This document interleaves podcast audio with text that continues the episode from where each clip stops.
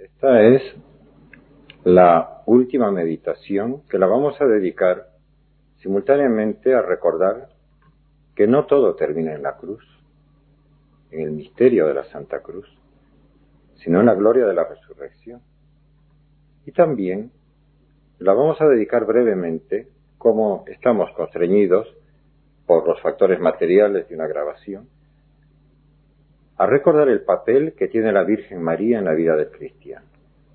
De esta manera llegaremos al final de lo que es un repaso de la vida de Cristo y de este llamado a imitar.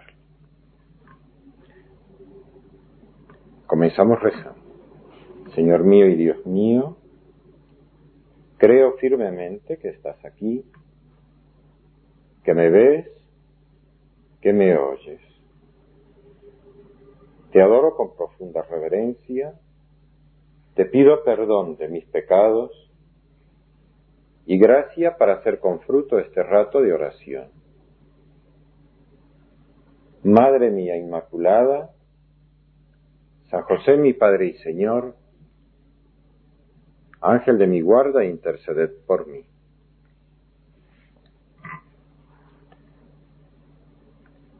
El evangelista San Juan en el capítulo 19, inspirado por Dios, nos da un detalle de cómo fue la muerte de Cristo. Dice, sabiendo Jesús que ya todo estaba cumplido, para que se cumpliera la escritura, dice, tengo sed.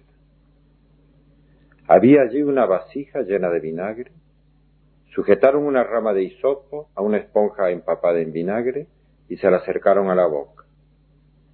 Cuando tomó Jesús el vinagre dijo, todo está cumplido. E inclinando la cabeza, entregó el Espíritu. Esta escena que tenemos acá de este Cristo de Velázquez. Pero un instante antes de esto, nos dice San Juan que había ocurrido un diálogo muy especial entre Jesús y María y el discípulo amado. Junto a la cruz de Jesús estaban su madre y la hermana de su madre, María, que era por su parte madre de muchos hijos e hijas. Tenía Jesús muchos primos hermanos, que son los famosos hermanos de Jesús. Mujer de Cleopas. Y también María Magdalena. Jesús, viendo a su madre y junto a ella al discípulo a quien amaba, dice a su madre, Mujer, ahí tienes a tu hijo. Solo lo puede decir con la mirada, señalarlo con los ojos. Y luego dice al discípulo, ahí tienes a tu madre. Y desde aquella hora el discípulo la recibió en su casa. No todo termina en la pasión y muerte de cruz. Esa teología cruz, esa teología de la cruz, de que la vida es solo sufrimiento y nada más, no es el mensaje cristiano completo. Jesús había insistido tantas veces y no le creyeron que iba a resucitar, que es Dios. Y por eso las santas mujeres, entre las que había otras, los otros evangelistas completan la lista, eran muchas, van por la madrugada del domingo a terminar de embalsamar un cadáver que creían que jamás se volvería a levantar, se encuentran con que no hay cadáver, con que el sepulcro ya no está con la losa enorme que la cubría, que los guardias que habían puesto los judíos para custodiarla que no se roben el cadáver, tampoco estaban, habían salido despavoridos, porque había ocurrido una cosa que era la gran promesa de Cristo. Había resucitado. Es Dios y había vuelto a unir, Él, su divinidad había vuelto a unir su alma con su cuerpo. Y el primer día de la semana, domingo, ya cambia del sábado, el día santo judío, al día santo cristiano.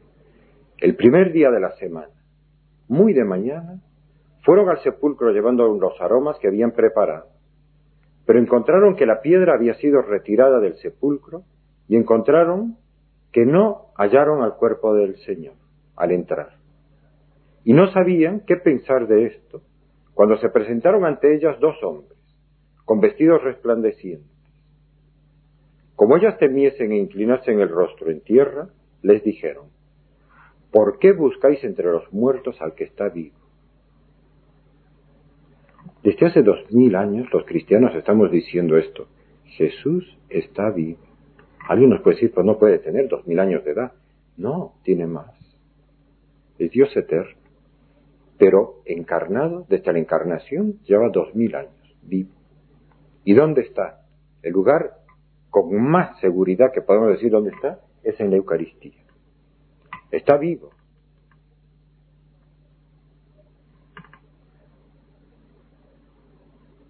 Y continúan los ángeles. No está aquí, ha resucitado. Recordad cómo os habló cuando estaba todavía en Galilea diciendo, es necesario que el Hijo del Hombre sea entregado en manos de los pecadores y sea crucificado. Era el misterio de la redención. Y al tercer día resucita. Y ellas recordaron sus palabras. Lo que no hemos visto en, esta, en este retiro, pero que sería tan bueno meditarlo, es también el misterio de la corredención. Porque San Pablo dijo, completo en mi cuerpo lo que falta a los padecimientos de Cristo por su iglesia, por su cuerpo que es la iglesia. La Virgen de un modo muy especial hizo esta obra de compartir, de corredimir con Cristo. Por eso los sufrimientos de la vida no las vemos como una maldición, sino como una ocasión de salvar almas. Un enfermo corredime. La Virgen al pie de la cruz sufrió tanto y se volvió corredentor. Pero yo quería que nos centráramos no solo en el hecho este de que Cristo vive, los cristianos vivimos en un mundo en el que Cristo está vivo, nos acompaña, está con nosotros, lo acompaña al Papa, acompaña a los obispos, acompaña al cura párroco, acompaña a las familias, a los niños pequeños, a todo este mundo. Conoce los corazones de los malvados, de los que traman necedades, de los que se juntan para planear cosas malas contra Dios. Nada se escapa de su mirada y de su bondad. Esa macrotimía, esa enorme misericordia y paciencia que tiene Dios, es simplemente el modo de ser de Él. Sabe todo, también sabe lo que los malvados hacen y no los castiga porque les da un tiempo para que se arrepientan. Pero Cristo vivo está con nosotros. Y además nos ha dejado a su madre. Ojalá que no desperdiciemos esa gracia maravillosa. Porque los hombres podemos desperdiciar la gracia. Hay un escritor que cometió también muchos pecados en su vida, un escritor inglés, Oscar Wilde, que tiene un cuento muy breve que se llama El hombre bueno. Él purgó sus pecados en la cárcel, se convirtió, terminó católico, arrepentido. Y en su cuento corto cuenta, dice, que un día el hombre, el hombre bueno, con mayúscula, que no dice quién es, entró a la ciudad de los hombres para ver qué pasaba. Y se encontró con que había una casa grande, iluminada, había muchas fiestas, entró y efectivamente estaban en, una gran, en un gran banquete. Y tirado en un sillón encontró a un joven, ebrio, tirado, se le acercó y, y el ebrio lo miró y le dijo, ¿me reconoces? Y el hombre bueno le dijo, ¿quién eres?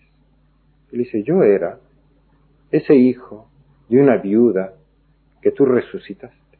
Le dije, ¿por qué te portas así ahora? Le dijo, porque ahora que estoy vivo, aprovecho la vida, me dedico a vivir. Y el hombre bueno lo miró, dice Oscar Wilde, y salió.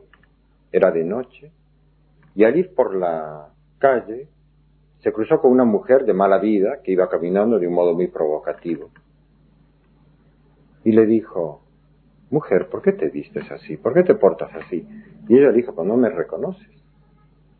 Yo era esa mujer enferma que se acercó y te tocó tu manto y quedé curada. Y ahora que tengo vida y salud, gozo de la vida, la disfruto. Y el hombre bueno la miró con pena mientras se perdía en la noche, y de pronto se dio cuenta que había un hombre apoyado en una pared que miraba con una mala mirada a esa mujer, y le dijo, ¿por qué la miras de esa manera? Y el hombre lo miró y le dijo, Pedro, no me conoces, yo era el ciego. Yo era un hombre ciego y tú me diste la vista.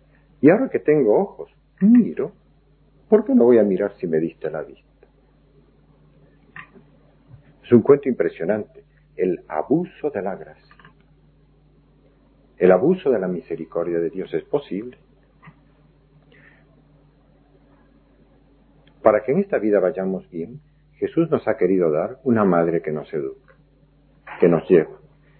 El catecismo de la Iglesia Católica, al hablar del misterio de la Virgen dentro del misterio de la Iglesia, dice lo siguiente. Después de haber hablado del papel de la Virgen en el misterio de Cristo y del Espíritu, conviene considerar ahora su lugar en el misterio de la Iglesia. ¿Cuál es su lugar? Hay hermanos nuestros separados que ahora no los llamamos así a veces, simplemente hermanos nuestros que vuelvan a la unidad, ¿no? pero que dicen que no tiene ningún lugar específico en el misterio de la Iglesia. Y el Catecismo de la Iglesia Católica dice, se le reconoce y se la venera como verdadera Madre de Dios y del Redentor.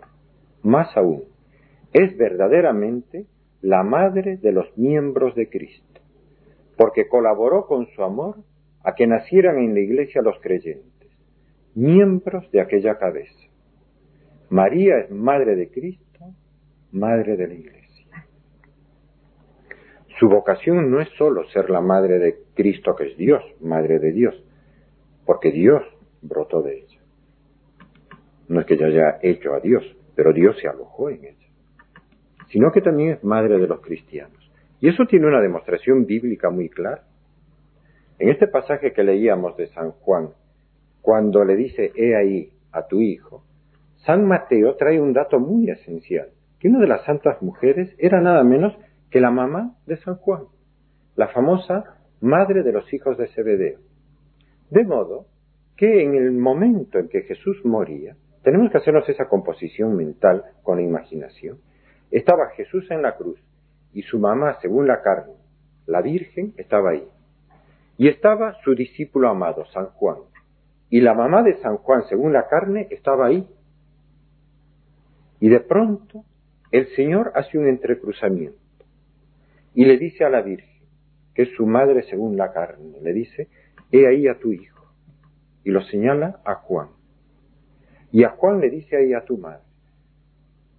La mamá de San Juan podría haber dicho, me están robando al hijo. Juan es mi hijo, no es María. Pero no dijo nada porque era una santa mujer entendió que estaba en ese momento de la cruz de Cristo revelándose una nueva maternidad y una nueva filiación, un nuevo modo de ser hijos.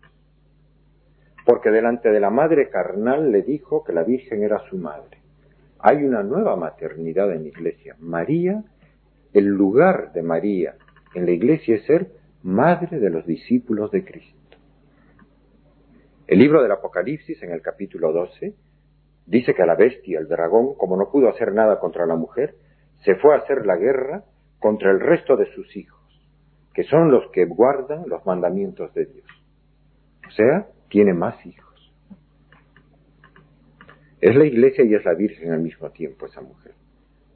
El catecismo de la iglesia católica prefiere la interpretación de, en el Apocalipsis de entender a la mujer del Apocalipsis como la Virgen María. De todas las citas, casi todas dicen que es María. Y María es madre. A ella le vamos a encomendar nuestra vida cristiana. En una encíclica maravillosa que ha escrito el Papa actual, Juan Pablo II, que se llama la Redemptoris Mater, la Madre del Redentor, el Papa dice unas palabras iluminadas sobre lo que es la misión de una madre la mediación de María dentro del cuerpo de la Iglesia. Y dice así, en el número 45 de esa encíclica, aun cuando una misma mujer sea madre de muchos hijos, su relación personal con cada uno de ellos caracteriza la maternidad en su misma esencia. Una madre no quiere a los hijos en montón, los quiere uno a uno. Esa es la esencia de la maternidad. Ser capaz de quererlos uno a uno según sus propias necesidades. El Beato José María decía que la justicia de las madres es distinta de la justicia de los hombres, porque ellas son distintas con los hijos distintos. Ese es un modo de ser justo. Cada uno de nosotros necesitamos ese amor y esa justicia maternal de María. Por eso se cumple siempre en la iglesia esa profecía que salió de los labios de María, que lo trae San Lucas en el capítulo 2. Me llamarán bienaventurada, feliz todas las generaciones. Nos alegramos tanto de que la Madre de Cristo sea Madre nuestra. A ella vamos a confiarle toda nuestra vida cristiana al ir terminando este retiro. Y le vamos a pedir que también nos inspire eso que es parte del ethos, del modo, del estilo de vida cristiano. Porque la vida es tan difícil que nos consiga cada día la gracia de luchar bien en nuestra vida cristiana. ¿Se acuerdan lo que dice San Pablo en la epístola a los filipenses? No es que yo haya alcanzado ya la perfección, sino que la persigo para ver si logro alcanzarla. Hermanos, yo no creo haber aún alcanzado la perfección. Por eso, olvidando lo que queda atrás, me lanzo tras lo que me queda delante, mirando hacia la meta, hacia el premio de la soberana vocación de Dios en Cristo Jesús. Hay que correr, hay que luchar, hay que esforzarse.